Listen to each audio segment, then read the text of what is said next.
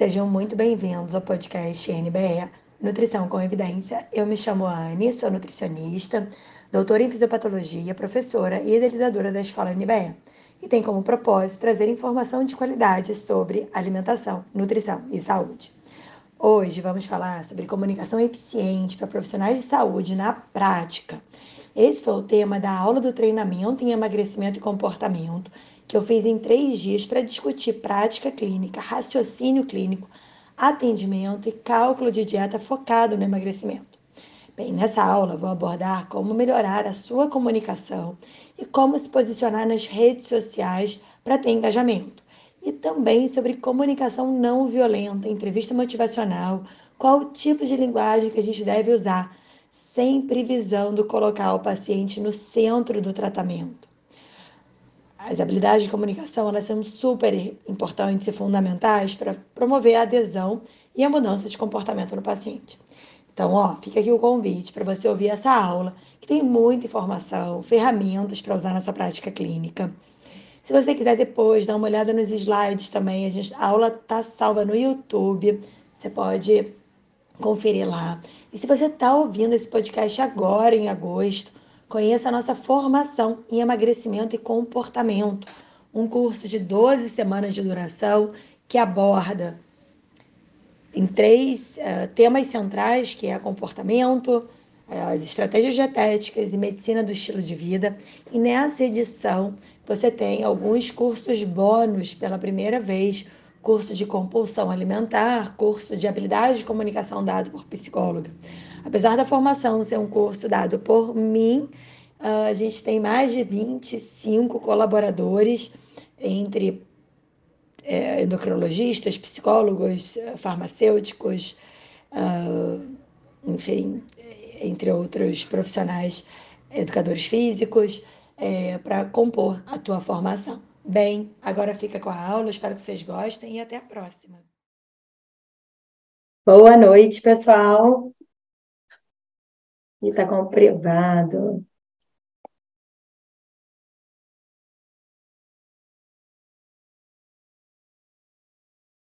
Você vai conectar aqui.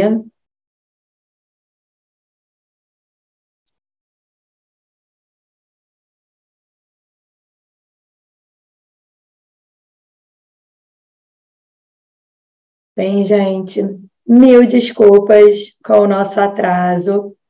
Tive um problema de configuração do Zoom, mas estamos ao vivo. Eu só vou é, fazer uma pequena configuração aqui para a gente começar. Um minutinho, gente. Estão me vendo? Manda aí no chat para eu saber que está tudo. Vocês estão me vendo, estão me escutando.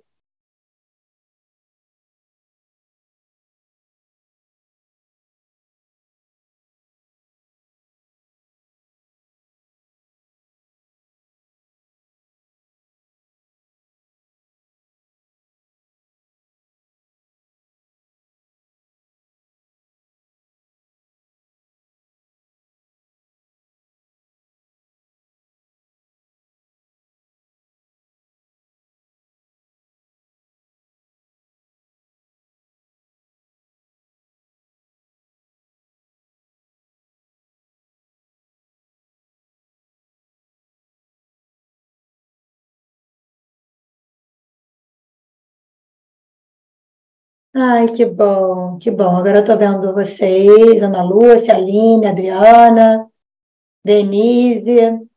O link do grupo não funciona, tive que te procurar no YouTube. Que bom que você está aqui, Adriana. É, a gente está configurando. Acontecem, né, os erros de configuração de YouTube. Mas já que vocês estão aqui, queria para a gente começar é, saber se você que está aqui já assistiu algum treinamento ou alguma aula ou já faz parte da escola. Me contem.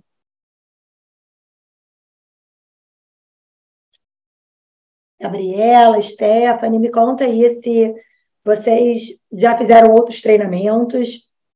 Bem, meu objetivo com esse treinamento é desenvolver um pouco de um raciocínio clínico, tá? Pensando nos três dias, uh, trazer mais segurança e trabalhar principalmente com questões comportamentais, tá? Na, nessa série de três aulas, essa primeira aula é sobre habilidades de comunicação, tá? Como que a gente melhora a nossa comunicação, seja nas mídias sociais e nos atendimentos, tá? Esse é um assunto que, que eu vejo, né, como algo difícil da gente estar estudando, tá? É, em livros, uh, não vejo a graduação trabalhar aspectos sobre acompanhamento, uh, como que a gente conversa com o paciente, a gente sabe ali que tem que, como que vai ser a prescrição da dieta, quantas calorias, o que, que tem que restringir, mas pouco se fala em como abordar esse indivíduo na primeira consulta e no acompanhamento, né?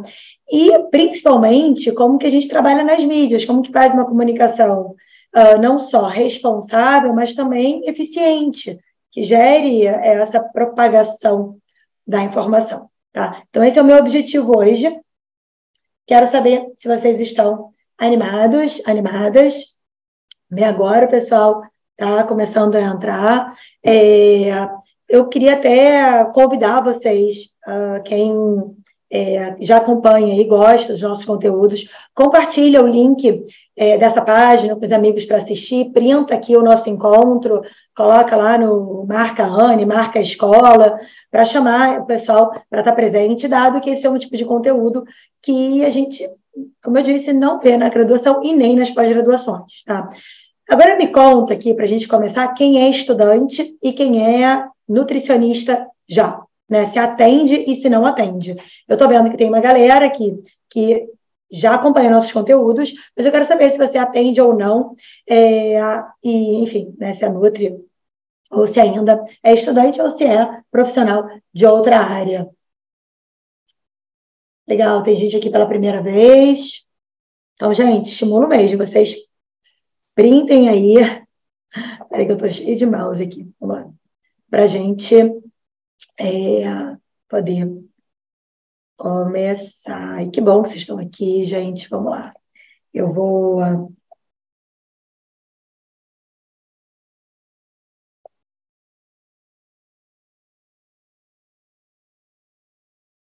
Compartilhar minha tela aqui para a gente dar início. Oba, estudante, vários estudantes, Nutri que atende, recém-formado e ainda não atende. Mas essa, essa questão da habilidade de comunicação, o que, que eu acho muito interessante? É como se a gente nem percebesse que falta essa habilidade para a gente desenvolver. Então, eu vejo vários nutris preocupados com a questão, por exemplo, de suplementação, de entender mais sobre a prescrição dietética, que são coisas importantes, mas é como se faltasse a. como se a gente nem imaginasse quão importante é toda essa parte de comunicação tá? É, de habilidade de comunicação, comunicação eficiente. Eu ainda vejo muitos nutris tendo uma abordagem um pouco mais reducionista, né? Alimento bom, alimento ruim, besteira, alimento saudável, enfim, tem formas de a gente estar comunicando para ter uma, uma ter um pouco mais de respeito, não só com os alimentos, não ficar fazendo essa, dicot, essa dicotomização, né? E a gente conseguir maior envolvimento do paciente no atendimento. Tá?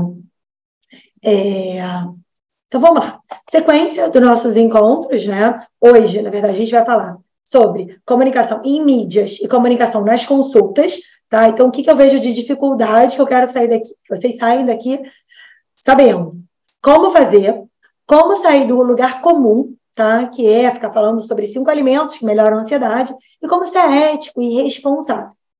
E uma segunda vertente aqui do encontro, que é melhorar a comunicação na consulta. Tá? Então, como que a gente faz, né? Como que a gente melhora essa nossa comunicação?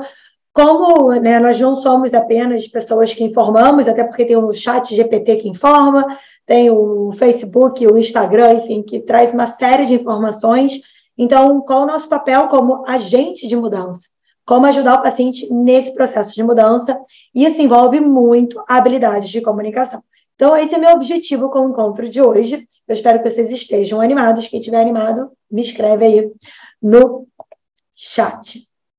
E amanhã, como eu disse, a gente vai falar sobre uh, a parte comportamental. Né? Hoje, dos sete pacientes que eu atendi, seis, a, a consulta ela foi predominantemente trabalhar questões comportamentais. tá? Então, questões não só de aceitação corporal, como questões relacionadas ao comer social, ou comer ao beliscador, ou comer distraído, ou comer emocional, tá? Então, foram, foram os casos, por exemplo, que eu atendi hoje, e, e tem uma, uma forma da gente estar se comunicando com o paciente, né? Então, a gente vai falar sobre isso amanhã, tá? Não sobre os meus pacientes, mas sobre como que eu conduzo e como que eu faço um olhar inclusivo da nutrição comportamental, tá? E a terceira aula, que é a aula sobre, uh, são 12 passos, 12 estratégias, mas bem passo a passo mesmo, para um atendimento de impacto em emagrecimento. E aí, a gente, só para lembrar vocês, que a gente está com um avisozinho breve, é, a gente está com uh, a virada, né, o primeiro lote da formação em emagrecimento e comportamento, que é um curso de 12 semanas de duração, tá? Com mentoria presencial, mentoria ao vivo, né? De 15 em 15 dias, acompanhamento para o desenvolvimento dos alunos, né? É, enfim, com cursos pela primeira vez, cursos de comportamento, outros professores, colaboradores também. Então, a gente está com as matrículas abertas e uh, hoje e amanhã é, pode parcelar sem juros. Então, quem tiver interesse, Estou deixando o linkzinho fixado da formação, tá? No, no topo aqui dos nossos comentários, é, para quem tiver interesse olhar. Então, o que, que eu quero é esse gap, gente. Vocês estão num jeito, vamos terminar de outro jeito esse nosso encontro. Uma das coisas que eu considero mais importantes para fazer um bom atendimento e para a gente também melhorar nossa comunicação é a questão do raciocínio clínico. Tá? É, o raciocínio clínico eu desenvolvi, né? Eu faço atendimento há 18 anos, dou aula há 18 anos, e é uma coisa que a gente vai conquistar com o tempo. Então, claro que depois desse encontro, a gente vai falar muito sobre questões relacionadas a mídias sociais, questões relacionadas também à comunicação na consulta, mas a gente precisa ter um pouco de paciência, por quê? Porque o sonho do nutricionista, para alguns nutricionistas, é ter sucesso no consultório, é atingir uma agenda gigante de pacientes. E a minha sugestão é que vocês vão, que vocês tenham muita calma nesse início de carreira, ou quem está fazendo transição de carreira, ou quem quer ah, melhorar a performance, o resultado dos pacientes, porque vocês vão conseguir isso com raciocínio clínico. E vocês vão desenvolver raciocínio clínico fazendo mentorias com profissionais e principalmente atendendo tendo um pouco de vivência, podendo experimentar cada informação que vocês têm, tá?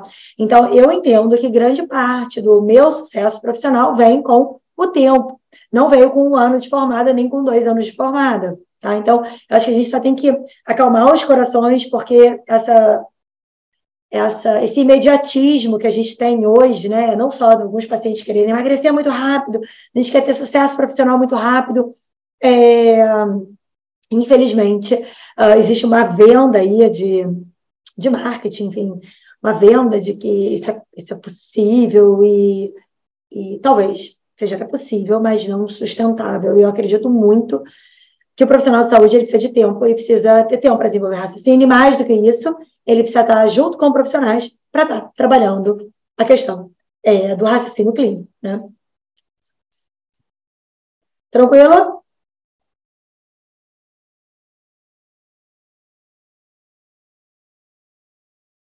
Vou ver aqui se está tudo bem, estou vendo minha tela. Maravilha. É, então, para quem não me conhece, me chamo Anne, sou, né, uma da, sou idealizadora da Escola de Nutrição Baseada em Evidência, e essa escola surgiu online, né, é, quando eu estava grávida da minha primeira filha, tenho três filhos, então eu não queria mais viajar tanto pelo Brasil, dando aula em congressos, aulas em pós-graduações, e queria mais qualidade de vida, então em 2000 15, quando ela nasceu, que eu projetei a escola e a gente começou aí o primeiro curso em 2016.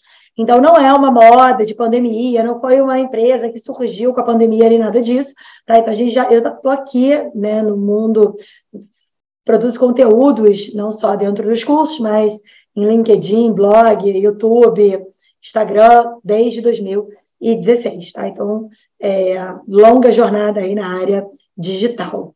Uh, mas eu sou uma nutricionista do mundo físico, né? Eu comecei a atender em 2005, quando me formei, fiz o mestrado, meu doutorado, meu doutorado na Faculdade de Medicina de Utah, é, fiz o doutorado em São Luís, fiz minha certificação em Medicina do Estilo de Vida pelo American College, e hoje eu me divido né, entre pesquisa, docência e, a, e consultório, né? Que, enfim, agora eu estou de férias na UERJ, eu fico mais tempo no consultório, quando eu tenho alguns momentos eu estou mais ativa, né? No, enfim, com disciplinas, é, meu volume de, de consultório baixo, eu acho muito importante esse casamento da docência com a prática clínica, a docência não só de curso digital, mas a docência em universidade, né?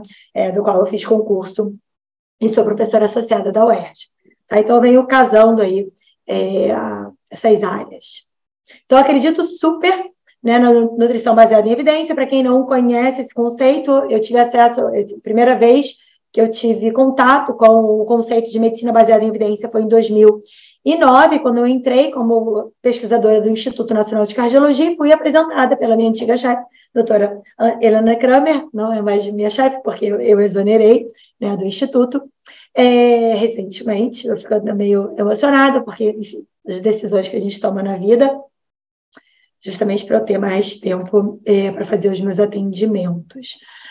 Mas o que, é esse conceito? Esse conceito ele tem esse tripé tá? Uh, de evidências, prática, que é o raciocínio clínico e individualidade. Então, pela definição, é o uso da medicina baseada em evidência, ou da prática médica baseada em evidência, do uso da melhor evidência disponível a partir das pesquisas clínicas para auxiliar na tomada de decisão. Então, hoje, por exemplo, eu vivi, presenciei né, uma discussão muito esquisita num chat de WhatsApp, no chat médico, de alguns profissionais defendendo as evidências da ozonioterapia. Eu nem respondi, porque né, eu não ia perder meu tempo, obviamente, é, discutindo ali, mas já estou me programando para trazer esse assunto em voga aí nas mídias sociais, porque, gente, evidência não é o que aconteceu com uma pessoa. Evidência, ela tem uma, você tem uma robustez da informação ali, tem o topo de pirâmide, né? Tem a evidência que ela é descrita por um guideline, por uma meta-análise. Então, a gente tem que ter muito cuidado quando alguém falar, ah, tem evidência sobre, sei lá, o chá da banana. Né? Então, eu acho muito importante essa questão da prática, justamente essa união da evidência, que você vai utilizar. Uh, eu vou trazer algumas evidências aqui, mas eu vou falar muito mais de prática, né? E como que a gente vai individualizar? A gente vai escutar essa história pra, do paciente, vai juntar com as evidências e para traçar ali uma, uma melhor uma tomada de decisão juntos. Né? O que acontece quando a gente fala de comunicação tá? e emagrecimento? Gente, o buraco fica muito, né? O, se, o, se, o cifrão aumenta, né? A, nossa responsabilidade aumenta muito. Por quê? Quando a gente pensa em emagrecimento, eu não sei o que vocês pensam, né? Mas tem algumas pessoas que querem é, é a canetinha do emagrecimento. O que, vocês pensam quando, quando vem, quando alguém fala em emagrecimento? Pensa em dieta? Escreve aí para mim. O que, que vocês pensam quando uh, vem essa palavra de emagrecimento é, na cabeça de vocês? É dietas da moda? É emagrecimento sustentável? Ou é emagrecimento com shakes? São suplementos? São chás que lá, aumentam a termogênese? O que, que vem? Mudança de hábitos, Carla colocou. O que mais?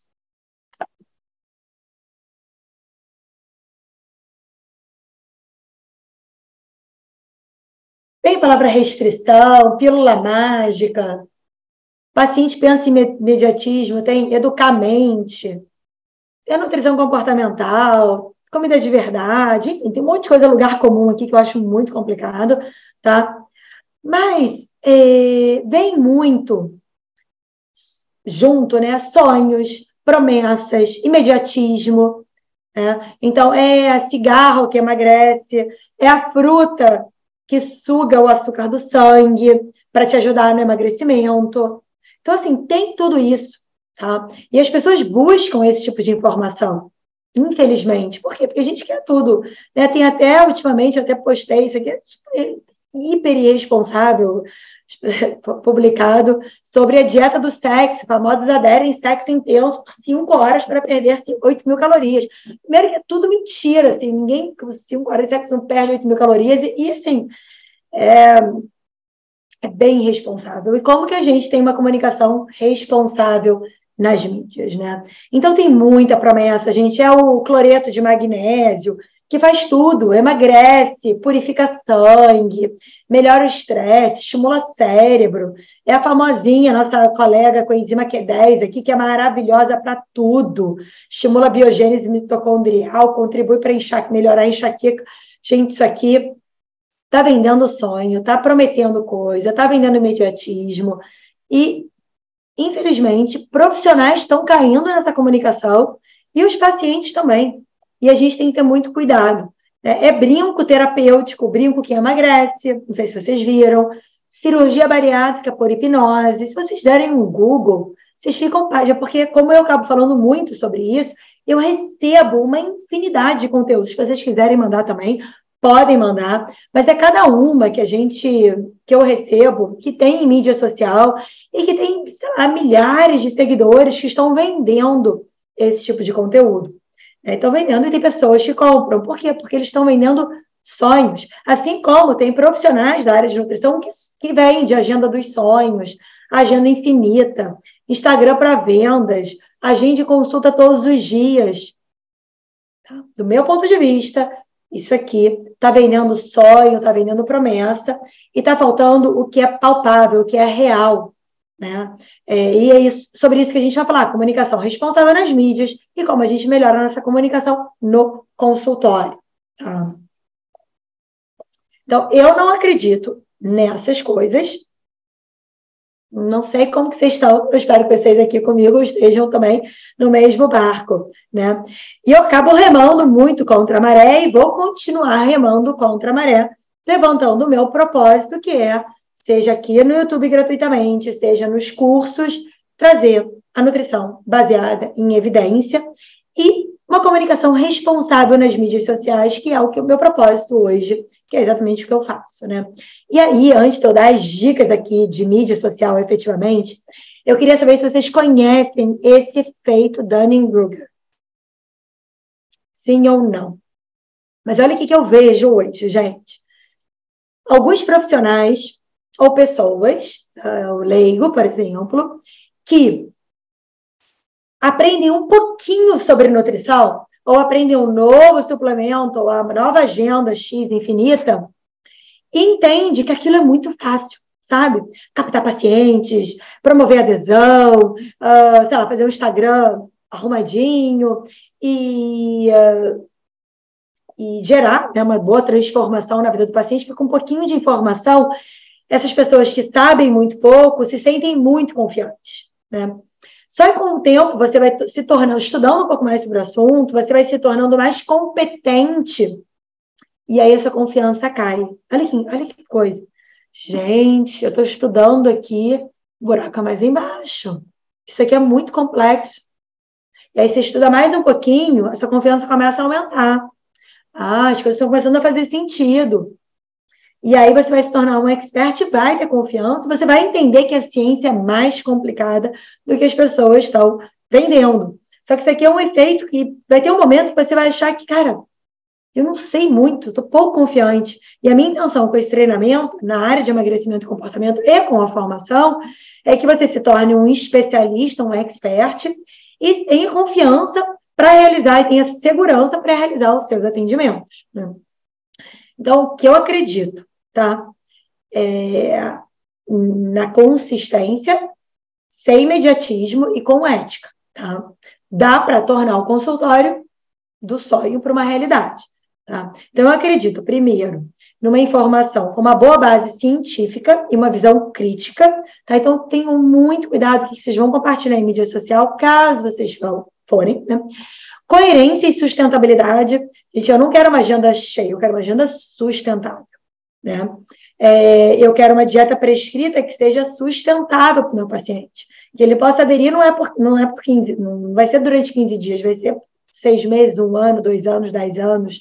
Né? E eu tenho que ter muita coerência no que eu escrevo, no que eu faço, como que eu me comunico. Então, tem um momento que eu gostaria muito que vocês olhassem, né, quem está aqui, olhar para o teu estilo de vida, para como você, você vive, como que você prioriza os seus pilares aí da saúde, né? Como que você se alimenta. Né? Quantos profissionais que eu atendo, nutricionistas, se alimentam no posto de gasolina, porque não tem tempo, ou se alimentam no carro entre um trabalho e outro. Né? Então, tem que ter um pouco de coerência. Tá? Eu acredito que isso é, faz, faz muita diferença quando você está se comunicando de maneira coerente com o seu paciente. Tá? E aí, um outro pilar importante, que é a comunicação ética, positiva, não reducionista e empática. E o que, que eu quero com essa minha comunicação? Né? Amanhã, por exemplo, eu vou soltar uma news de gelatina. Saiu uma, uma matéria na CNN falando como a gelatina é boa para os ossos, sei lá. Então, meu papel é informar, né? é, de uma maneira não reducionista, com uma comunicação ética e positiva. Então, sempre quando vocês forem criar algum tipo de conteúdo, ou até mesmo quando você vai falar com o paciente sobre um determinado assunto, maneira positiva e não reducionista. Ah, não, brigadeiro é ruim, maçã é bom. Não. É, e aí, claro, que é um, outro aspecto importante, eu acredito muito, alguém colocou aqui, que eu me perdi, uh, sobre a questão da mudança de hábitos. Gente, eu me formei em 2005. Eu dou aula na UERJ hoje e eu não tenho espaço na minha na, na disciplina para falar sobre mudança de hábitos. Por quê? Porque quando eu, dou, eu dei aula de obesidade no período passado, eu tive um, um dia para falar de obesidade. Um dia não, duas horas e meia para falar de obesidade. Para falar sobre fisiopatologia, etiologia, tratamento. E aonde que os estudantes estão aprendendo sobre mudança de hábitos? Eu fui aprender mudança de hábitos quando eu fiz a minha formação em medicina do estilo de vida. Mas na graduação, na área de psicologia, a gente vê Freud, Piaget, a gente não vê sobre o processo de mudança de hábitos, sobre psicologia positiva, sobre comunicação não violenta, entrevista motivacional, como se dá esse processo de mudança de hábitos. E eu fiz duas pós-graduações e nenhuma pós-graduação, tanto instituição pública quanto privada, falou em mudança de hábitos. E é o cerne do emagrecimento é trabalhar, saber sobre mudança de hábitos, como conduzir esse processo. Porque não é um restartar, ah, agora você foi no Nutri e vai restartar, restartar. Não é progressiva, é contínua, é não linear. Só que o, nutricionista, e eu vejo, não é só nutricionista, não, o médico não tem esse tipo de formação, o educador físico não tem uma, uma formação ali sobre o processo de mudança de hábitos, e, e a gente precisa para ajudar o paciente sair desse ponto A para ir para esse ponto B. Tá? Então, é bem importante, né?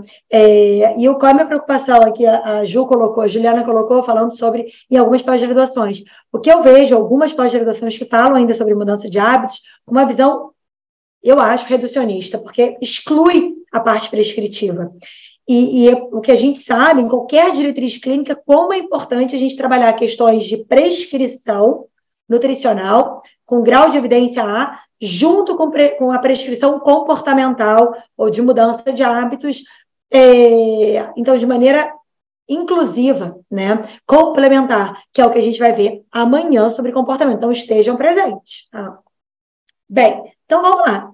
Um pouquinho atrasada, mas vamos falar sobre, uh, ups, sobre comunicação. Então, tem esses dois eixos centrais. Eu vou primeiro falar de mídias, depois eu vou falar sobre consultas, Tá tudo bem por aí, a áudio, a minha luz. Amanhã vou melhorar aqui, vou colocar a luz. Não me atrapalhei hoje para fazer a conexão no YouTube.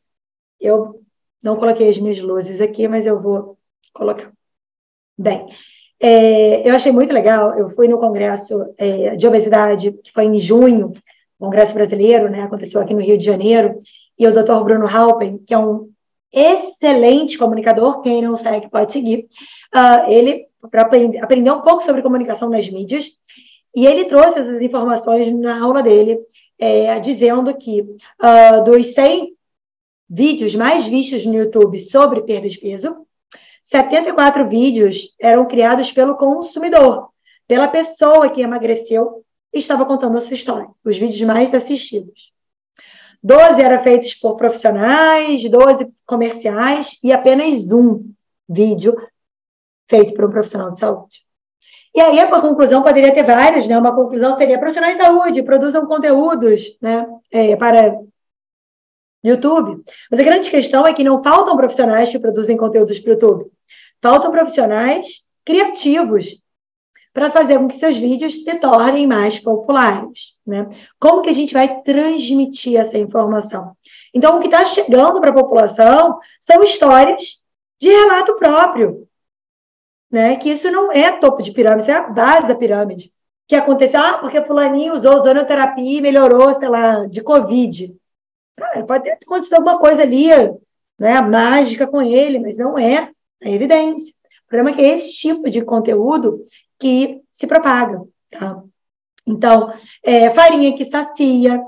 Tá? Então, tem uma profissional que fica divulgando as farinhas que dão saciedade e que atuam como Ozempic.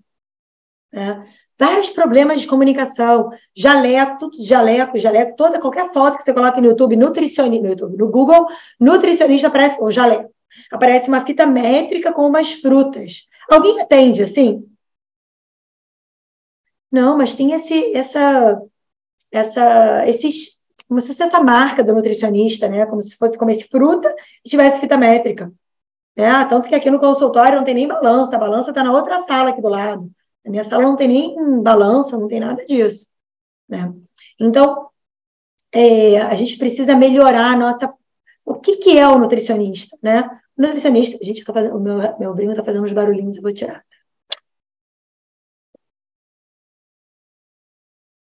Tá aqui. Eu estava sentindo, escutando barulhinho, não sei se estava atrapalhando vocês. E aí tem muito estigma na comunicação. Se você colocar pessoas gordas comendo, cara, parece isso aqui. Né? É estigma. Pessoas gordas comendo saudável. Aí é o quê? A pessoa com brócolis na mão. Olha quanto estigma tem na comunicação. Então a gente não pode piorar a gente tem que ter muito cuidado. Então, eu lembro quando eu comecei nas mídias sociais, o David me ajudava a fazer arte, fazia tudo para mim. Eu tinha uma pessoa só. Hoje eu tenho uma equipe gigante, de 20 pessoas, mas era só o David e a Lu, que está aqui, que me ajudava em tudo. E, e vira e mexe, quando eu ia provar arte, estava lá uma fita métrica. Tinha uma maçã. Tinha, falei, esquece. Mas por quê? Porque isso é abordagem reducionista da nutrição. Tá? Então, Problemas na né, comunicação em mídias. Primeiro, os estigmas. Então, tenham cuidado com isso, de fitinha, maçãzinha, frutinha, perinha, melancia. Gente, deixa isso de lado. E o segundo problema é que é a comunicação fake que viraliza. O mito é muito mais legal do que a evidência. Então, atenção. Quando vocês forem consumir conteúdo e quando vocês forem trazer esse tipo de conteúdo.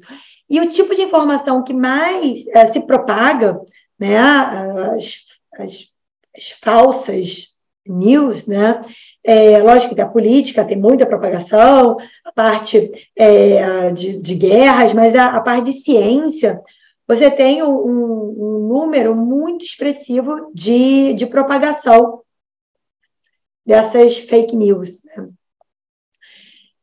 E aí tem vários estudiosos, né? Aqui foi um trabalho publicado na New England, que é uma das maiores revistas, preocupadas com essa propagação de informação errada nas mídias sociais. Tá? Então, existe esse problema da verdade da medicina, porque na era digital essa verdade sofre uma terceirização. Né? E acaba que a pessoa aceita como verdade aquilo que tem muito compartilhamento, ou com muitas curtidas. Isso é visto como verdadeiro. E a forma de você determinar a verdade não envolve método científico, envolve sim a sabedoria popular. E aí, claro, isso aqui é um questionamento que nessa publicação do New England eles colocaram, como responsabilizar os profissionais que propagam informações incorretas. Tem Nutri falando, beba o suco que você vai engravidar.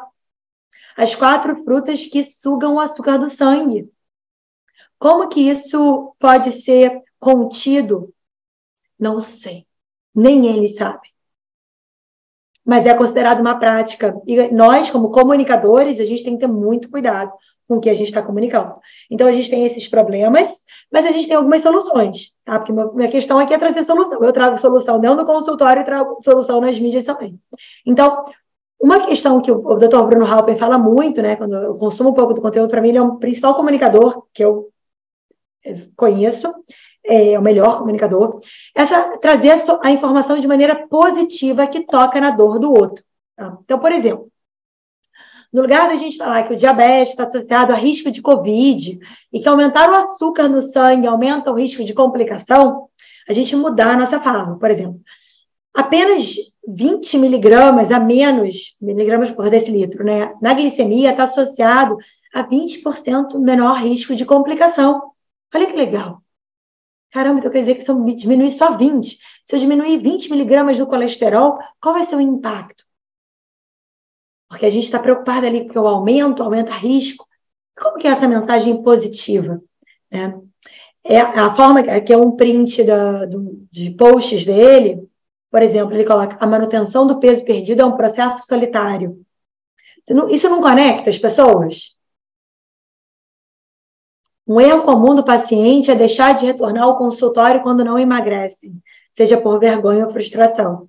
Não é uma fala de que traz uma conexão? Por isso o, né, o perfil dele cresce muito e, e não só cresce, como as pessoas se conectam.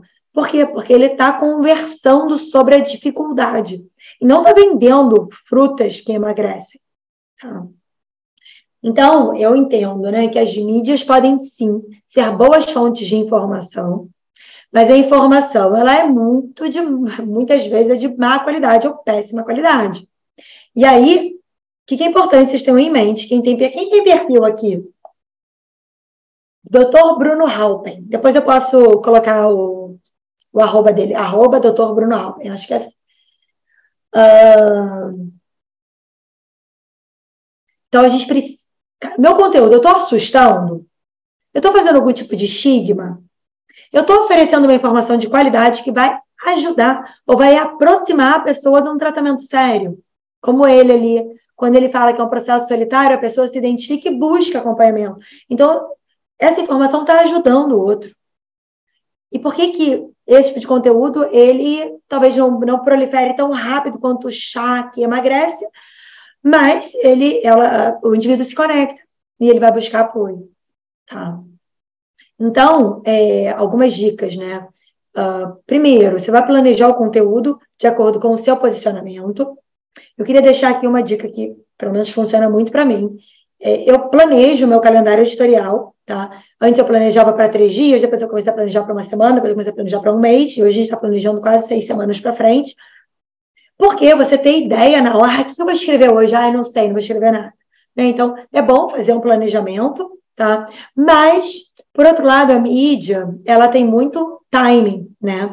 E aí que a gente, que eu venho trabalhando recentemente, muito com as news, recentemente, dois, três anos para cá, com as news. Então, se é uma matéria no CNN, se é uma matéria no Globo, se é uma matéria na Veja, é, a gente trazer essas informações, porque elas são muito quentes, é o que o paciente está uh, vai consumir, né? Ou que ele tem dúvida, ou que ele só leu a chamada, mas o que será que essa matéria quis dizer, né?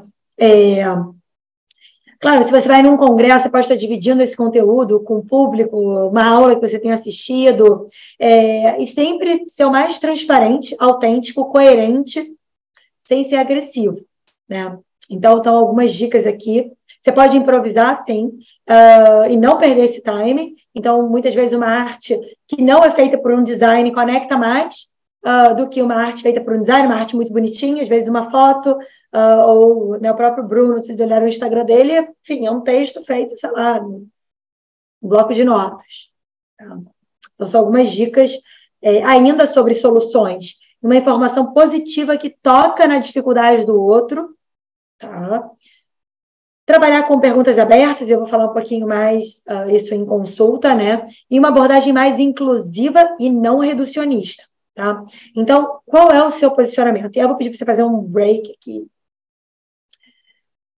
Como que você vê a nutrição?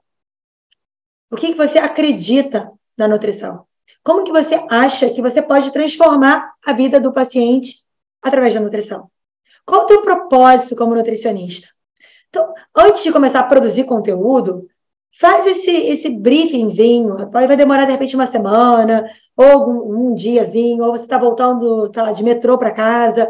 Tenta escrever um pouco mais sobre o que você acredita, quais são as suas percepções, seus sentimentos sobre a nutrição, é a sua maneira de olhar, porque as pessoas se conectam com as outras pessoas, não se conectam exatamente né, com, uh, sei lá, a tua logo, ou então, ela vai se conectar com o seu posicionamento.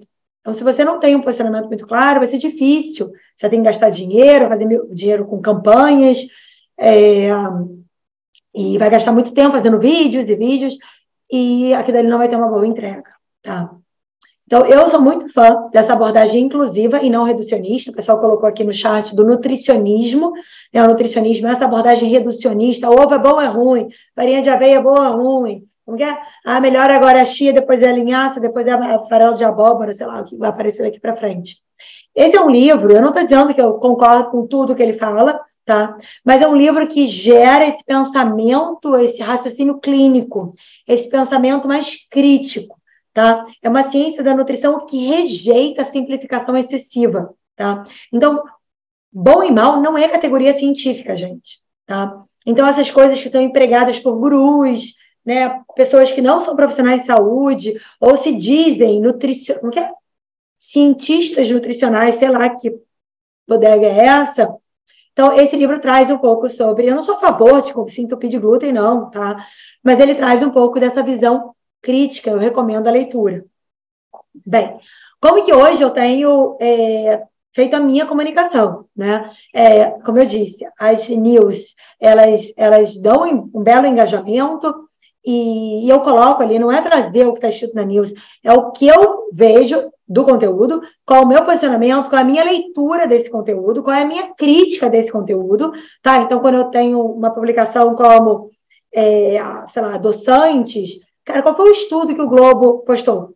Eu leio o estudo, vejo, ah, não, foi um estudo em rato, sei lá, de 20 anos atrás, já saiu um monte de coisa nova em humano, então vou trazer uma crítica, um posicionamento em cima, né?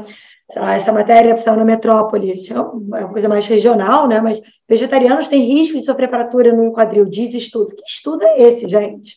Né? Ou trazer reflexões dentro de um desse formato de tweet, ou né, é, tem outro, essa outra rede aí que eu não entrei ainda, do Threads, enfim, que traz esse tipo de tem espaço né, para fazer mais reflexões e também é uma coisa uh, que eu acho interessante. Claro que conteúdos que podem ajudar, né, no formato de carrossel, no formato é, você vai trazer mais informação, vai ajudar a pessoa. Cara, qual é, mais, qual é a dieta mais saudável do mundo? Será que isso existe?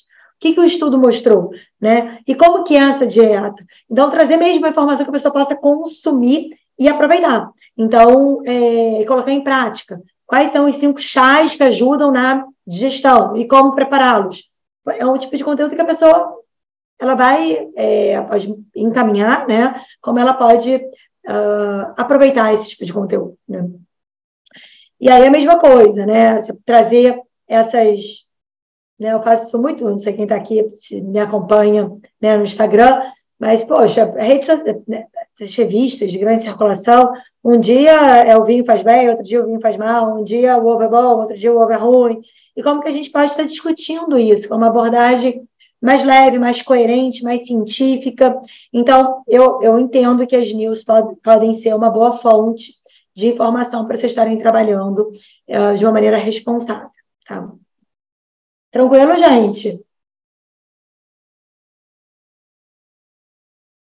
É, a Adriana colocou aqui, vi hoje que tomar água na garrafa de plástico engorda. Isso, isso para que serve isso? Para a pessoa sei lá, eu não sei qual o objetivo que ela tem de veicular um tipo de informação como esse. Ah, não, Anny, porque a água na garrafa tem bisfenol, tem fitalato, e esse, sim, mas o plástico que ela está colocando na comida dela também tem, o alimento empacotado também tem. Né? Qual é a relevância, qual é o impacto real de que água na garrafa engorda? Né? Então a gente tem que ter muito cuidado uh, muita consistência, fazer um, um, Instagram profissional por um mês, a gente não vai conseguir né, ter esse crescimento. Então, planeje esse conteúdo um por semana, dois por semana, né? É, mas ter essa consistência, né? É, ter coerência na fala, no que eu acredito. E aí eu sou muito fã, assim, de trazer uma leveza, não trazer algo muito duro, muito difícil de seguir, mas trazer um pouco de simplicidade, não de maneira reducionista, mas mais simplicidade, verdade na sua fala e criatividade, tá? Então, é importante ter criatividade, vai fazer uma brincadeira, vai fazer um react, mas como que você vai transmitir essa informação é, para que chegue um número maior de pessoas, né? Você fala, cinco, sei lá, é, benefícios do pistache. Quem quer saber sobre isso? Né? É, então, a gente tem que ter esse tipo de, de cuidado. Uh, eu vou começar a falar um pouquinho sobre consulta, cuidados na consulta, mas eu queria saber se comunicação em mídias, se eu trouxe uns insights para vocês, se quem estava ali titubeando aí para voltar, para começar a produzir, se tem alguma, se gerou algumas ideias, então eu não tenho um calendário editorial pronto, você pode comprar isso no Instagram, é, eu não acho que isso é, é, é relevante, é, e nem tenho intenção aqui de entregar um calendário para vocês, eu tenho a intenção de estimular o desenvolvimento de um raciocínio clínico e como vocês devem ser cuidadosos uh, na produção desse conteúdo, em como comunicar. Isso pode ser numa roda de amigos, como que a gente vai comunicar uma informação, porque, ah, você é estudante de nutrição, o cara saiu no Globo lá, a história do vinho, e aí? Né? Então, a forma que você vai se comunicar, tanto de uma, uma roda de colegas, quanto nas mídias, que vai ter um alcance talvez um pouco maior, né, quanto dentro do consultório. Dentro do consultório, essas coisas que eu falei são válidas, todas, tá? De, no lugar de eu falar, sei lá, que o aumento do, do açúcar no sangue vai aumentar o risco de diabetes, você pode ter uma fala positiva, tá? Então, essas, tudo que eu falei, por isso eu acho que isso gera sustentabilidade da informação. Não é uma coisa na mídia, outra coisa no consultório. É a, é a mesma forma que a gente vai se comunicar. No consultório, como você vai ter mais um, uma comunicação ali é, instantânea, na mídia também tem um pouco, né? É, mas você vai precisar saber mais informação sobre a pessoa e como você vai ajudar de maneira bem individualizada.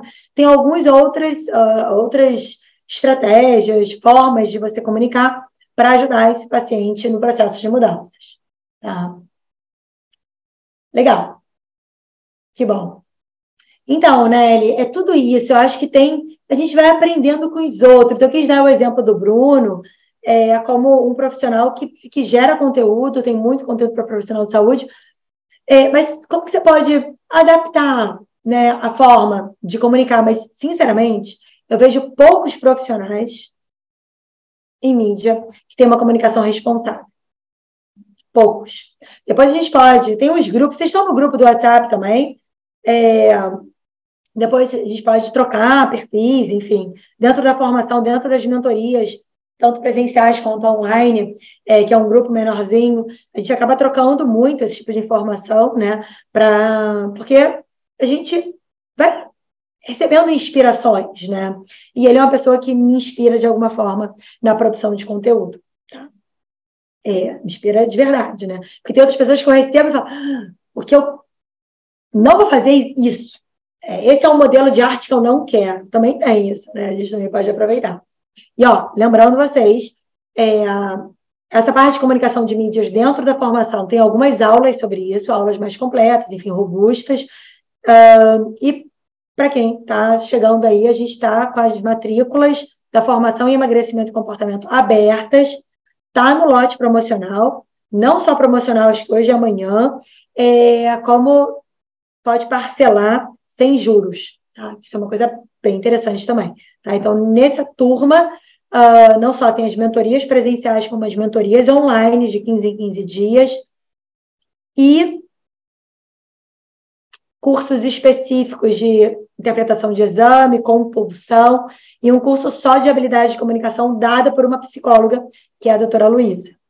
Tudo bem? Mas vamos agora entrar no mundo da consulta? Vamos lá. Ups. Vocês estão animados? Todo mundo aqui.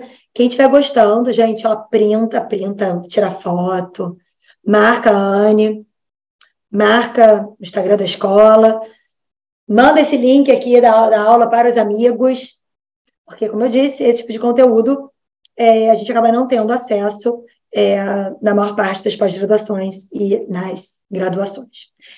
Então, assim, primeira coisa mais importante que a gente não pode fazer na consulta são falas politicamente corretas. Tá? Você vai que ela fala assim, use álcool com moderação. Tente beber um pouco menos. Ai, você vai, ah, come mais fruta. Ai, tenta usar a escada no lugar do elevador. Uh, não sei, vocês devem ter várias falas assim, falas, já devem ter escutado. Tem, tem diretriz de, de cardiologia que fala sobre não usar essas falas em consulta, porque elas não têm especificidade nenhuma e elas não geram mudança. Então, você não sabe o que falar? Escuta. né? Porque você vai precisar traçar estratégias específicas, temporais, e não essas, ah, tenta beber menos. Tudo bem? E parece que a gente aprende isso, aquelas orientações gerais, né? Outra coisa, eu vou falar do que vai fazer, eu estou falando aqui do que não pode fazer, para a gente começar aqui a aquecer. Cara, tipo eu aqui, que não paro de falar, né? Mas eu não tenho com quem falar, eu só estou lendo aqui alguns comentários, mas se você está falando mais com o seu paciente, está errado, tá? Se você está interrompendo muito a fala do paciente, também. Né? Tem alguns estudos que mostram que a gente interrompe a fala do paciente a cada 30 segundos. Como que o paciente vai desenvolver? A gente sabe, você deve saber disso, que grande parte das respostas do tratamento, das ideias dos lanches da tarde, ou como que você vai operacionalizar esse novo cardápio, vem do paciente. Ele vive de uma forma há 60 anos, 80 anos, dependendo da idade do seu paciente. Ele sabe mais sobre as preferências, sobre os hábitos, muito mais do que você. E não adianta você achar que uma consulta de três horas você vai saber tudo sobre a vida dele. Eu nem, eu nem não acredito. Né? Porque eu acredito numa consulta mais enxuta, ali de uma hora, você tem 20 minutos para conhecer um pouco do paciente, mas tem uma escuta aberta, que eu vou falar um pouquinho sobre isso, que você vai receber as informações que de fato são importantes. Tá? O que, que você não pode ter essa visão dicotômica da alimentação? Tenta comer melhor, tenta não comer besteira, não. Né? Ah, uma maçãzinha de tarde, a maçã tem mesmo caloria do brigadeiro. Por que ele não pode comer brigadeiro à tarde, se ele quiser? Né? Então, a gente ainda tem uma fala reducionista. Tá? Então, tira essa mentalidade da dieta, esse discurso que aparece com muita frequência: alimento bom e alimento ruim. Ah, vou fazer só uma melhora qualitativa na dieta do paciente. Não existe alimento proibido, alimento permitido. O paciente pode emagrecer perfeitamente com pão francês no café da manhã dele.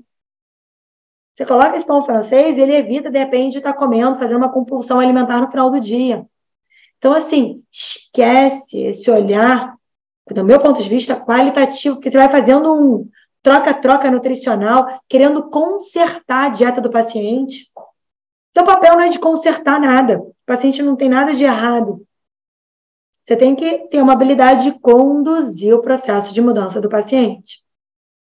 Então, vamos lá falar sobre como informar. paciente ele precisa interagir. Eu aprendi na graduação e nas pós-graduações que eu fiz que o paciente ele era meio passivo, né? Porque aí eu tô com meu jalecão, falo, falo, falo. Eu lembro, eu acho que eu já contei isso para o pessoal que já assistiu alguma aula minha, já deve ter escutado falar sobre isso. Eu eu já tinha até acho que uns dois anos fazendo atendimento, e eu falava tanto na consulta que meu paciente levantou a mão para perguntar. Tá? Então, assim, isso não é legal. Vocês podem estar rindo aí. Assim, a gente comete erros. Já atendi paciente, primeiro paciente que eu atendi, eu atendi uma senhora, de cinco, já tem 50 quilos, magrinha, miudinha, com questões digestivas. Primeira paciente, eu atendi ela em Libra. E ela foi embora do meu consultório, porque quando ela olhou o peso, estava marcando 100 quilos. Então, a gente comete alguns, nós como profissionais, cometemos alguns erros. E tá tudo bem, que eu estou vendo aqui, ah, porque eu preciso falar menos, eu acho que eu falo muito. A gente comete, a gente vai melhorando, a gente vai aperfeiçoando o nosso atendimento. Mas esse é um ponto muito importante que hoje eu tenho clareza sobre a importância. E cada vez mais os pacientes sabem sobre alimentação. Né? Eles têm eles consomem muita informação. E ele não é um receptor passivo, ele é ativo. E ele tem informação, então é uma consulta horizontal. Né? Você precisa levar priori... em conta a prioridade do paciente. O paciente não é depósito de informação. Né? Então, eu gosto muito de trabalhar de uma maneira lógica. Eu escuto um pouco. Vamos abordar três formas de reduzir o colesterol hoje na consulta? Então, vamos lá. A primeira delas é a seguinte: a segunda e a terceira. Fica uma ordem lógica. Não fica aquela coisa de vai e volta. Aí você está no meio da dieta e se pergunta se o paciente gosta de chá. Não, você tem uma fase exploratória e uma fase resolutiva da consulta. Isso aqui faz muita diferença. Porque ele não tem milhares de informações que o Nutri falou. Então, são três coisas que ele vai se atentar. Tá? Então, dentro da formação, eu trago um pouquinho sobre isso, né? Sobre essas, essas áreas aí de, enfim, como conversar, né? Uh, parte de comportamental, a parte de estilo de vida, a parte de coaching, que é um pouco do que eu estou trazendo aqui para vocês, tá? É, mas vamos lá, vamos trazer algumas soluções para vocês hoje aqui. Né? Então, existe sim uma base teórica robusta que tem dentro da formação, com como né, a comunicação não violenta, a entrevista motivacional, uma, a psicologia positiva, uh, o, o, modelo do James Prochaska, dos estágios de mudança, tanto para trabalhar a mudança de comportamento como promover a adesão. Como essa base teórica ela é extensa, eu resolvi hoje trazer algumas dicas mais práticas para vocês trabalharem em consulta. Quem está assistindo hoje aqui, conseguir colocar isso em prática. E quem quiser estudar mais sobre isso, né, porque tem são, sei lá, 90 horas só sobre isso, é uma, um volume grande, porque é, até hoje eu, eu, eu, estudo muito, fiz um curso do Ambolim recentemente, eu, eu continuo a, me aperfeiçoando na parte de habilidade de comunicação. Tá? É, e não só isso, como eu termino meus atendimentos do dia ou no final da semana e faço reflexões sobre o meu atendimento, o que, que eu posso melhorar. Eu realmente acredito que eu, eu, é uma curva ali, que você, que eu estou ainda crescendo nas minhas habilidades de comunicação, na minha forma de, né, de comunicar, ainda tem muito para aprender. Né? É, então, não é uma coisa assim, ah, aprendi hoje, sei lá, 10 dicas com a Anne, pronto. Não, aprendeu 10 dicas com a Anne, depois você vai buscar mais informação sobre isso, assim como eu continuo buscando é, até hoje. Então, tem algumas dicas aqui é, que eu quero deixar com vocês. Tem cinco perguntas que são interessantes de você se fazer, tá? Uh, e para você também fazer com o paciente em consulta. A primeira delas, se é um paciente que busca emagrecimento, qual a mensagem principal que você gostaria de transmitir para esse paciente? Porque senão você fica querendo consertar. E o objetivo não é consertar a vida dele. O que, que você vai querer transmitir de informação? essas mensagens vai, vão fortalecer a motivação dele para mudar o estilo de vida? Ou não? Ou é uma mensagem reducionista? Esse excesso de peso corporal, ele pode estar gerando algum tipo de preconceito? Ou na capacidade do paciente ser feliz na vida dele? Uma coisa que você tem que parar para pensar. Está impactando? É como que você vai ajudar? Como que você responde essa necessidade individual do paciente com obesidade? Eu estou ouvindo com atenção, eu estou ciente qual é a preocupação dessa pessoa que está buscando apoio? A preocupação dela qual é? Qual com o final de semana dela? É de você não tirar o pão dela do café da manhã? Qual é a preocupação dela? Ela não ter reganho de peso? Ela tem um emagrecimento sustentável? Ou ela está buscando uma coisa mais rápida? Então, escuta com atenção, porque o que eu mais vejo no consultório são pessoas que já passaram em vários outros nutricionistas, chegam para ser atendidos porque o nutricionista não escutou ela. Não é não prescreveu não sei o quê. Não escutou qual é a necessidade da pessoa. E para que a gente possa ter uma boa, a gente tem que aprender a ter uma boa escuta. Não é escutar querendo, é, pensando já o que, que eu vou perguntar para ela. E eu lembro muito, assim, eu lembro que eu queria, quando eu me formei, assim, né, é, já tem 18 anos que eu atendo, mas era, era uma necessidade de falar, de mostrar que eu sabia, né? E, e, e, o escutar que eu estou propondo não é só ficar muda, uhum, não. É, é realmente você estar tá conectado com aquela história. É uma coisa que me ajuda muito, por exemplo, é, no consultório, entre cada paciente, eu tento fazer umas duas, três respirações, ou seja, muito curto para tentar me desconectar com aquela história anterior e começar a me conectar com uma nova história. Né? É, não abro o WhatsApp, eu já atendi sei lá, de meio-dia e meia, meio-dia e quinze, até sete quarenta, para saber se eu termino de atender um pouco mais cedo para dar tempo de entrar no YouTube com calma. É, não abro, não tenho WhatsApp. É só se alguém me liga da escola dos filhos, que estão de férias hoje no último dia, aí é a única coisa que eu atendo e me, me, muitas vezes me desconecto. Eu falo, olha, dá um segundinho que eu preciso atender esse telefonema. É o único momento ali que eu faço de desconexão. É, mas, do, mais, você está ali presente para o paciente, né, para fazer uma boa escuta. Então, nessa, quando a gente começa a estudar um pouquinho mais de entrevista motivacional, é, ou a linguagem para o pro processo de mudança de comportamento, então tem toda uma base sobre isso, fala que essa comunicação é uma das principais chaves para o paciente aderir e continuar o tratamento. Né? Então, ah, como ter adesão do paciente, melhorando a sua comunicação.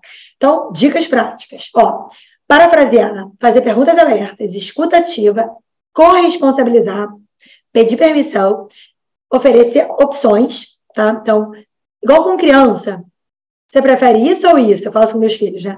Praia ou, sei lá, piscina?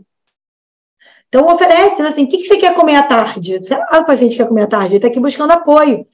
O que, você prefere? Uma coisa mais salgada, tipo uma tapioca, um pão? Uma coisa mais, tipo, mais comidinha, um aipim, uma batata doce? Versus uma coisa mais doce, como uma fruta, uma fruta seca. Dá opção para o paciente. Isso ajuda na sua comunicação, tá? Mas vamos lá passar cada uma dessas. Tudo bem? Então, vamos lá, gente. Sala cheia, maravilhoso. Então, uma das principais sugestões aqui, eu vou, vou fazer, vou ter alguns slides aqui que eu vou simular os atendimentos, e é bem bacana. Tem um outro médico que eu, que eu amo, é, a, que tem muito, aprendi muito com ele dessas habilidades de comunicação, que é eu já fiz até uma live com ele, que é o doutor Daniel Martinez, que é um psiquiatra. É, tem outros também, depois eu posso contar outros profissionais que eu me inspiro, mas ele é um deles. É, e aí, olha que legal, você tem várias formas de, de perguntar as coisas para o paciente. Você se alimenta bem? O paciente fala sim, não. Você pode perguntar em uma ocasião típica. Como você se alimenta? Você quer mudar alguma coisa? Não. Você, como você gostaria que sua vida fosse diferente? É. Como você está, é, enfim, desde a última consulta? Não, o que você tem feito desde a nossa última consulta? É. É, então, é a forma que a gente se, co se conecta ou conversa com o paciente ajuda muito uh, nas respostas, você ter respostas mais completas. Né? Então, por exemplo, uh, o paciente, você uh, fala, né? Pô, o paciente fala, fala, fala, poxa, eu entendo que você está insatisfeito. Vamos conversar mais sobre a sua história? A paciente fala, ah, eu não sei, porque eu não consigo, eu já tentei de tudo, já fiz todas as dietas. Então, como que a gente vai ouvindo essa história? Então, ouvir com expressão corporal, ouvir com o coração, ouvir com o ouvido, ouvir com os olhos, né? Ter curiosidade, ter um olhar curioso sobre alimentação, elogiar a pessoa por estar aqui buscando ajuda, é demonstrar confiança, não julgar, manter a voz em um nível apropriado. Isso ajuda muito na conexão, né? Então, por exemplo, é, quando o paciente fala, né, você, você, pode parafrasear. Quando você fala que se sente só ou que come demais, você demonstra na sua fala que está sofrendo, que você está triste. É isso mesmo? Você está sofrendo, você está triste com esses hábitos alimentares. Então, você demonstra que você tem compreensão, né? É, e aí isso abre um pouco mais esse interesse na vida do outro, compaixão, e ele se sente mais à vontade de estar compartilhando coisas, né, informações com você. Então, o paciente vai lá e fala: Ah, não queria estar aqui, meu médico que mandou. Aí você pode falar: Você fez uma escolha e decidiu vir. Que bom. Né? Então, você acolher né, e, e trazer um lado positivo. Né? Você pode trabalhar de outras formas, trazendo a estratégia do melhor e do pior cenário. Qual a pior coisa que poderia acontecer se você continuar deixando de tomar seus remédios para o diabetes? A pior coisa. Qual a melhor coisa que você pode acontecer se você se exercitar de uma a duas vezes na semana? Né? Então, trabalhar com os diferentes cenários, isso é uma outra coisa bem legal. Tá? É, olhar para o passado. O que você, o que fez você ir para a academia no ano passado? O que você disse que fez um ano atrás? Como que você fez para conseguir isso? olhando para o passado. Né? Você pode olhar para o futuro também. Como você gostaria que fosse sua vida daqui a um ano? É. No próximo ano, é, o que você poderia, que faria você decidir que seria uma boa hora para você se alimentar melhor? Então, você vê que é a forma que a gente está se comunicando não é um olhar só prescritivo de coletar o máximo de informação e depois mandar a dieta por e-mail para o paciente. Não. Essa dieta ele recebe lá no chat GPT se ele quiser, ou ele vai para o plano de saúde no Nutri qualquer, ou vai pagar uma consulta barata. Agora, o seu grande diferencial para ter sustentabilidade é você conseguir conduzir esse paciente nos diferentes estágios de mudança. Né? E aí, às vezes, o paciente, você pode trabalhar com reflexões. Poxa, eu não faço exercício porque eu não tenho tempo. E aí você pode falar para ele: mas se eu te desse uma hora a mais no seu dia, você faria exercício? A paciente vai falar, não, eu iria assistir uma série no Netflix. Então, o motivo dele, fazer, dele não fazer exercício não é a falta do tempo. Então, você começa a trabalhar processo de mudança, é, por exemplo, na questão da atividade física. Então, tem só uns exemplos, tá? É, porque eu acredito que essa comunicação ela ajuda muito no processo de mudanças. Eu acredito, e as maiores revistas científicas também, isso está presente nos guidelines que tratam obesidade. Tá? Então, tem o pilar da comunicação. Tem uma outra questão que eu acho legal. Tudo bem? Gente, nove e meia, a gente precisa voltar para casa. Vamos ver como que a gente está aqui. Tem muito assunto ainda. Mas amanhã a gente vai continuar falando de comportamento. Hoje eu vou encerrar meu, minha comunicação aqui com vocês, que a gente vai até às 10. Tá tudo bem aí, gente?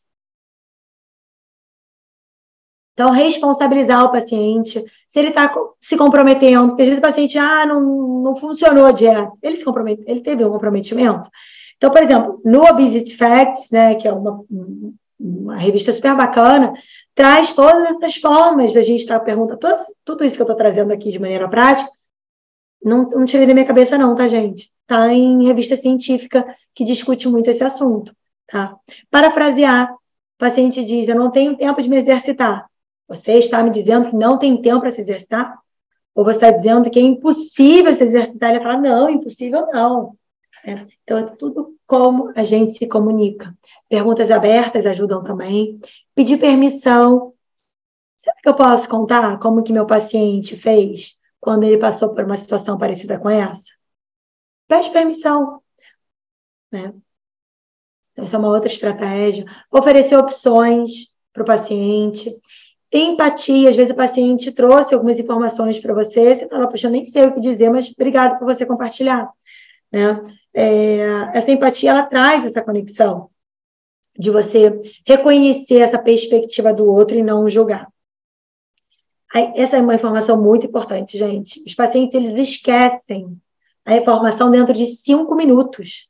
Então, não adianta você colocar muita informação na consulta, porque ele vai esquecer, né? Então, é, atenção a esse excesso de informação veiculada. O que você falou, escreve, tá? Eu, enquanto eu estou falando, eu estou escrevendo para o paciente no planejamento, mostro a tela para ele. Uh, e no lugar, né, de você é, falar, né, que tem que comer menos gordura, você tem formas diferentes. Aquelas pessoas que diminuem o consumo de gordura, pode fazer isso, isso e isso. Então, não, não coloca uma forma, uma fala autoritária sobre ele que tem que fazer. O rapó é uma outra estratégia interessante de comunicação, tá? Então, onde você, é, se o paciente está falando baixinho, você fala baixinho também. Se o paciente fala alto, gesticula muito, você fala mais alto, gesticula. Então, isso é uma forma de você se conectar com ele. É, e tem uma vez, e não julgar, né? Eu atendi outro, uma, eu tenho um tempo que eu atendi uma, uma senhora, tem uns 95 anos, bem magrinha, miudinha, e ela, e ela falava baixo, eu comecei a falar bem baixinho, ela falava baixo, e eu fiquei com medo dela, julguei, né, dela ter problema auditivo, eu comecei a falar muito alto com ela, não, mas então, aí ela, oh, Anne, senhora Anne, você, senhora Anne, eu não sou surda não, tá, aí eu, então, fala baixinho, fala baixinho também com ela, né, porque isso conecta, e, enfim, então, tem formas, tem muitas questões relacionadas a rapó, mas fica aí os insights para vocês. Então, meu papel como nutricionista não é corrigir, não é consertar o paciente, é informar, é guiar, é encorajar, é entender e dar suporte a ele. E a gente não aprende isso, gente. A gente não aprende, e eu não vejo as pessoas buscando esse tipo de conteúdo, e eu fico muito feliz, feliz de coração, de ver vocês aqui, porque vocês querem saber mais sobre habilidade de comunicação né, que é o que a gente está fazendo aqui. Então, dicas assim, em consulta. É... Poxa, eu estou feliz que a gente se encontrou. Como hoje eu atendi uma, uma moça chamada, uma senhora chamada Maria Cecília. Ela chegou no consultório, primeira coisa, eu te chamo de Maria, de Cecília ou de Maria Cecília? Ela, só não me chama de Maria. Porque imagina se eu começasse ele, Maria, Maria, ela vai. Ela nem me contou, mas eu, eu perguntei, como, como que eu posso chamar? Né? E aí logo depois ela me perguntou, eu, eu te chamo Diane Belo ou Diane? Eu falei, Diane. E é bom que a gente a gente está ali melhorando, A gente não perde nenhum segundo fazendo isso, né? Então, essas são formas de, de cuidado. Então, essa primeira consulta, ela é muito importante, né? É, a, pergunta para esse paciente o que, que funcionou, se ele já foi no outro Nutri, o que, que foi legal, né? Entender a rotina, entender quem é essa pessoa, com que ela trabalha, quais são as preocupações dela, quais são os medos, quais, o que, que ela acredita. Uma, uma escuta atenta, com perguntas abertas, né? Agradece, eu, o paciente preenche o questionário, a primeira coisa que eu faço é muito obrigada por ter preenchido esse questionário, né? O que, que você aprendeu quando você preencheu o questionário? Né? Tem mais alguma coisa que você gostaria de me contar? Então, assim, você vai, vai envolvendo e sai daquela coisa. Data de nascimento, queijo principal, história familiar, história patológica pregressa. Né? Preciso conhecer teu hábito. Quantas colheres de sopa de arroz? Gente, tem tanta coisa que é importante. Seja pessoas que já fizeram várias dietas, né? Uh, se o paciente perdeu peso, recuperou peso, recuperou mais que ganhou, né? Trabalhar com planos de ação. Isso aqui eu falo bastante nas mentorias, na né? mentoria presencial, pessoal que está entrando aí na formação, aproveitando né, o lote promocional. É, dia 28, dia 29 de setembro, uma quinta e uma sexta-feira. Tá? Então, eu trabalho bastante essa questão de comunicação, como que a gente melhora a nossa comunicação. Né? Porque às vezes não é mais informação que eu preciso, eu preciso saber me comunicar com o paciente. O que trabalhar na consulta de retorno? Né? Uh, quais ferramentas motivacionais, quais ferramentas comportamentais, e mais do que ferramentas, como me comunicar. Né? Para né, o que, que foi bem, o que, uh, como está essa motivação, quão importante é mudar nesse momento. Né? E aí eu realmente acredito, gente, é, sem me estender muito, que eu acredito que o profissional de saúde ele precisa ser um modelo de saúde. Não é perfeição, não. Perfeição não ir lá, Barbie, lá não existe. Né? Enfim, com as críticas que vocês tenham. Mas a gente precisa estar num caminho. Né? Então, quando a gente pratica esse autocuidado, quando a gente pratica uma boa escuta, quando a gente pratica uma jornada de mudança de hábitos, as coisas maravilhosas acontecem com a gente e com o outro. Então, a gente precisa viver, experimentar e ser um modelo, sim, de saúde, né, de forma, de bem-estar, não forma física, não, de, de forma de viver, de estilo de vida de viver. Então, eu acredito muito sobre a coerência. Você pode buscar uma série de outras informações, mas se você não tiver uma coerência com o seu autocuidado, né? Então, você, é hipocrisia a gente exigir do outro que a gente não está praticando. É, eu quero que o paciente tome suplementos de manhã, tarde, de noite. Toma. Você não é capaz. Não vou exigir do outro. Né? E não é que você faz muito, que você tem que exigir muito do outro, não. Eu só estou dizendo que a gente tem que ter um mínimo, um mínimo de coerência. Tá?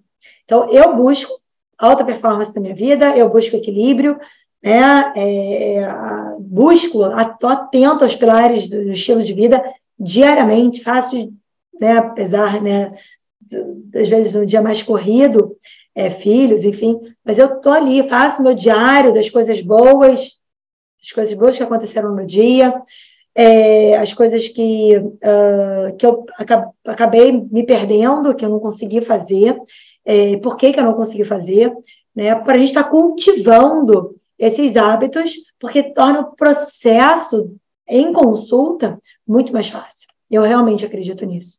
Então, gente, é, por que, que eu trago essa questão da formação? Porque a formação, ela tem dentro da formação o M3E, que é esse método de mudança de estilo de vida, para onde eu prescrevo a dieta, enfim, não é que você é nutricionista, não é que você precise de uma dieta, mas você experimenta também esse processo de mudança na tua vida.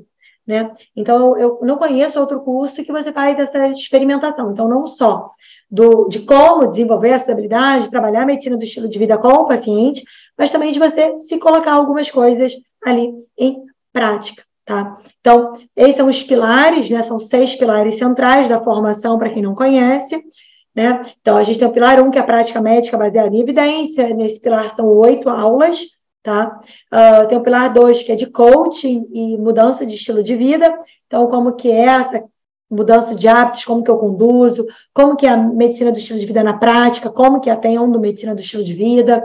como que é a comunicação efetiva nas consultas, então são aulas, né, aqui sobre um pouco do que a gente trouxe aqui hoje, mas tem o pilar 3, que é o que eu menos vou falar aqui nesse nosso encontro, nossos encontros, né, que é a parte mais de estratégias nutricionais, de suplementação, de emagrecimento, fitoterápicos, com grandes professores, a Luísa, Ana Faller, Leandro Medeiros, uh, a parte de saúde, uh, a parte de comportamento, exercício físico e recomposição corporal, tá? É, de, com Bruno, então, com educadores físicos, sono, álcool e manejo de estresse, que é o pilar 6, tá? Então, com essa área de autocuidado, que seria o passo 1, um, é, e aprender a ter esse olhar integral, tomada de decisão compartilhada, atendimento centrado no paciente. Eu ainda vejo muita gente assim, ai, Anne, qual é a conduta do paciente que fez uma cirurgia de abdominoplastia? Né? Conduta para abdominoplastia, a conduta para o paciente. Então, como a gente treina esse raciocínio, né? É... E aí, que a gente viu hoje, essa questão da informação uh, em mídias, né? E na parte mais de consulta, tá? Amanhã a gente vai falar um pouquinho mais de comportamento e eu realmente convido vocês a, é, a participarem da 11 turma da formação em emagrecimento e comportamento, porque ela está recheada de novidades. Tá? Então, esses são os seis pilares. Uh, não sei se vocês conhecem algum outro curso que atua na área de medicina do estilo de vida, comportamento e a parte prescritiva de alimentação, suplementação, fitoterapia, se vocês conhecerem, me contem, porque eu não conheço outro curso que engloba uh, essas três áreas centrais, né? E aí, eu espero vocês amanhã para a gente falar sobre comportamento alimentar, além da comida e além de exercício, como que eu trabalho essa questão comportamental. E aí, gente? Gostaram? Dúvidas?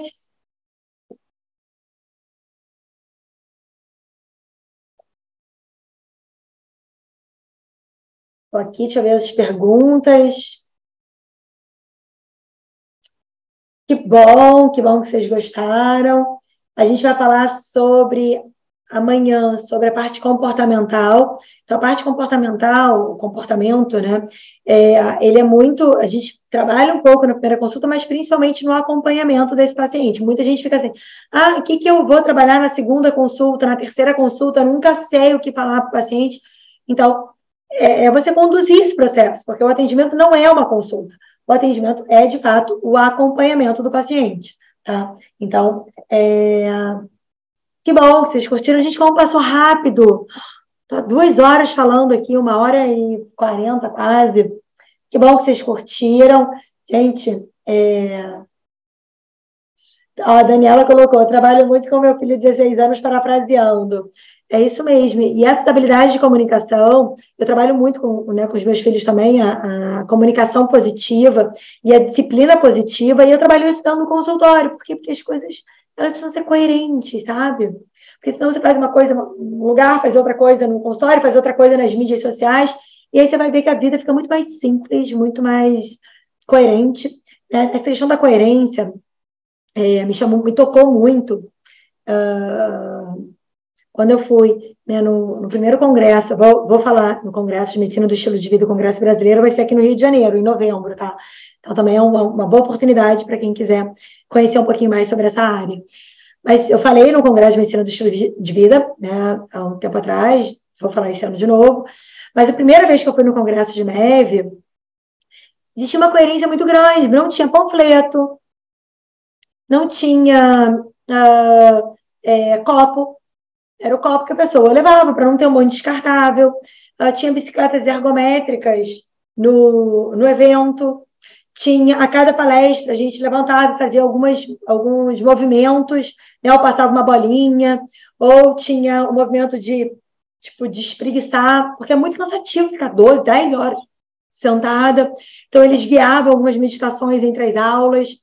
E eu acho que é isso, né? Um coffee break que era 100% plant-based, não tinha nenhum patrocínio. E eu sou muito fã de coisas coerentes, assim, eu, eu, eu sou fã, porque uh, faz mais sentido, é livre de conflito de interesse.